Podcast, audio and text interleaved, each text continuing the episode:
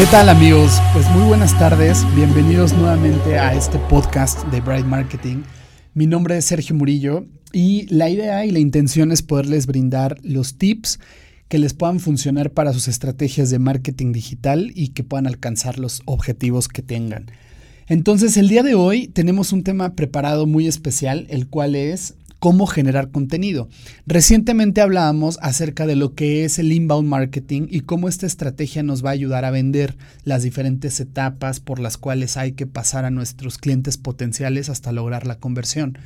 Sin embargo, una vez que ya tenemos muy bien identificadas estas etapas, pues la siguiente pregunta es, ok, ¿cómo creo el contenido para cada una de ellas?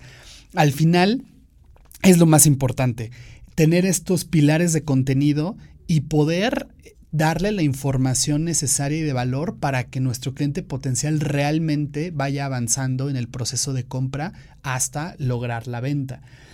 Pero para crear contenido es, un, es un tema en donde realmente tenemos que pensar cómo hacemos la generación de contenido. Es decir, realmente necesitamos un proceso para generar ideas eh, los humanos, nosotros siempre estamos ¿no? todo el tiempo generando ideas, ideas, ideas, ideas.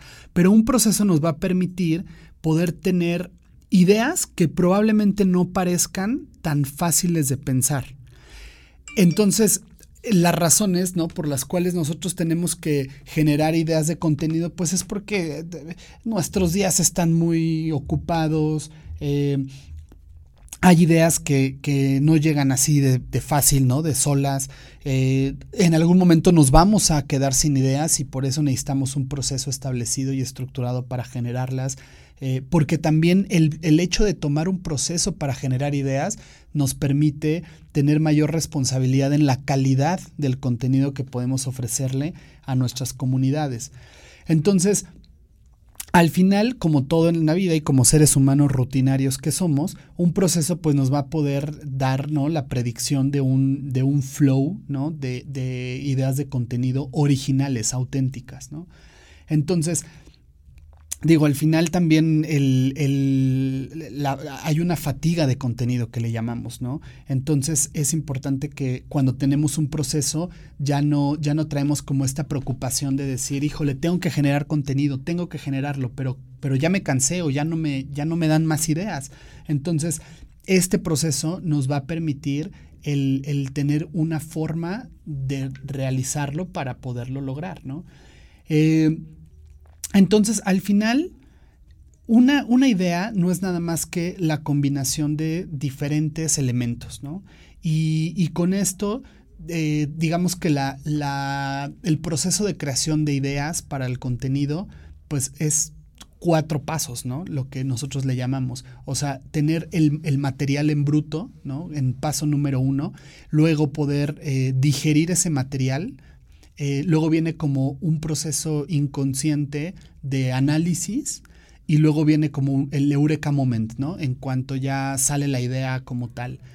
Eh, e, ese, es, el proceso de, ideación, ¿no? De, idea, de contenido. Eh, en el primer paso, que es el poner junto el material en bruto para, para generar las ideas, estamos hablando que hay que, para eso, consumir contenido de un montón de lugares, ¿no? O sea, hay que leer, hay que consumir contenido de bibliotecas, libros, de artículos de blog, de internet, de audiolibros, de videoblogs, de canales, de noticias. O sea, necesitamos ayudar a mantener ese repositorio de ideas muy, muy, muy bien nutrido, ¿no? Este, que va a ser nuestra fuente ¿no? de, inspiración, de ideas. ¿no? Luego, en el punto número dos, tenemos el, digerir ese material. O sea, al final nosotros estamos buscando relaciones, conexiones, combinaciones que nos van a permitir eh, hacer las mejores ideas. Entonces, si estamos, si estamos generándolo de diferentes fuentes, pues hay que, hay que ver las asociaciones que puedan tener. Eh, unas con otras, ¿no? Que sí nos puede funcionar, que no nos puede funcionar eh, y con base en eso digamos que es un filtro, una depuración. Luego tenemos el, tercer punto, ¿no? que es el proceso de, eh, inconsciente del, del, análisis como tal. Y, para esto hay que, o sea, tenemos que detener, ¿no? De tratar el, traer esas ideas juntas eh, como, como, como una sola cosa, ¿no? O sea, ¿a qué me refiero? Que no podemos decir que entonces todo el contenido que estamos obteniendo para inspiración de, ideas, todo eso nos va a funcionar, ¿no? O sea, al final realmente hay que ser muy críticos en ese proceso, lo que realmente le pueda agregar valor a, a nuestro cliente potencial, ¿no? Y, bueno, pues finalmente pues va a venir entonces un eureka moment, ¿no? Porque ya cuando pasas por todo este filtro, ya lo, lo digeriste, ya pasaste por un proceso inconsciente también, pues entonces ahora sí vas a tener como resultado una, una gran idea que te va a llegar a la cabeza, ¿no? Y, este, y esa viene también cuando menos la estás esperando, ¿no? Este, la curiosidad se va, se va a mostrar ahí, ¿no? Este, es como un requisito eh, primordial para cualquier eh, marquetero para poder generar contenido. Entonces, eh, a la hora de, digamos, ya tenemos como primer parte, ¿no? La, generación de, ideas en, en, resumen, el Eureka Moment, ¿no? Pero para poder procesar esas ideas y trabajarlas, pues hay dos formas de hacerlo. Se puede hacer de manera individual o se puede hacer en, equipo, en grupo, ¿no? Dependiendo cómo, cómo estén estructurados en, sus marcas, en sus productos. Entonces, para... ¿qué, ¿Qué es lo que hay que considerar para decir, ok, qué tipo de contenido o qué tipo de ideas son las que necesito? Bueno, pues número uno, eh, yo, les, yo les diría, o sea, hay que, hay que conocer cuáles son los hábitos de lectura de nuestro buyer persona. O sea, qué es lo que ellos consumen en el día a día como contenido para, para poder saber en dónde se encuentran, qué es lo que, qué, es lo que leen. Ahora, eh, otro punto es eh, conocer qué es lo que la competencia está haciendo, ¿no? Tu, tu marca o tu producto, al final ellos como referencia, qué es lo que están haciendo nos puede funcionar. Em, un, tercer punto que, yo les compartiría es, hay que ver de qué está hablando la gente actualmente. O sea, hay diferentes plataformas como Quora, por ejemplo, en donde podemos ver qué temas son los que se están tocando en el momento y de qué forma nuestra marca y nuestro producto puede aportar a ese tema, ¿no? Este, al final es, es el, conocer, por ejemplo, lo que nosotros podemos aprovechar de todos los esfuerzos de los motores de búsqueda, ¿no? Hay tanta información que nos puede, que nos puede ayudar. Entonces, pues bueno, en el primer punto, al, hablar de conocer lo que nuestros clientes potenciales están leyendo o qué es lo que ellos consumen, pues lo que vamos a lograr es una empatía, ¿no? Porque al final podemos eh, hablarles en un mismo lenguaje o hablarles con referencias o con eh, eh, inclusive bromas o tendencias de lo que ellos están consumiendo. Aparte como Quora hay otras herramientas como Busumo, ¿no? Que nos puede permitir eh, saber el contenido que está teniendo mejor performance en social media, ¿no? Este, y hay otras plataformas también que nos pueden ayudar, ¿no?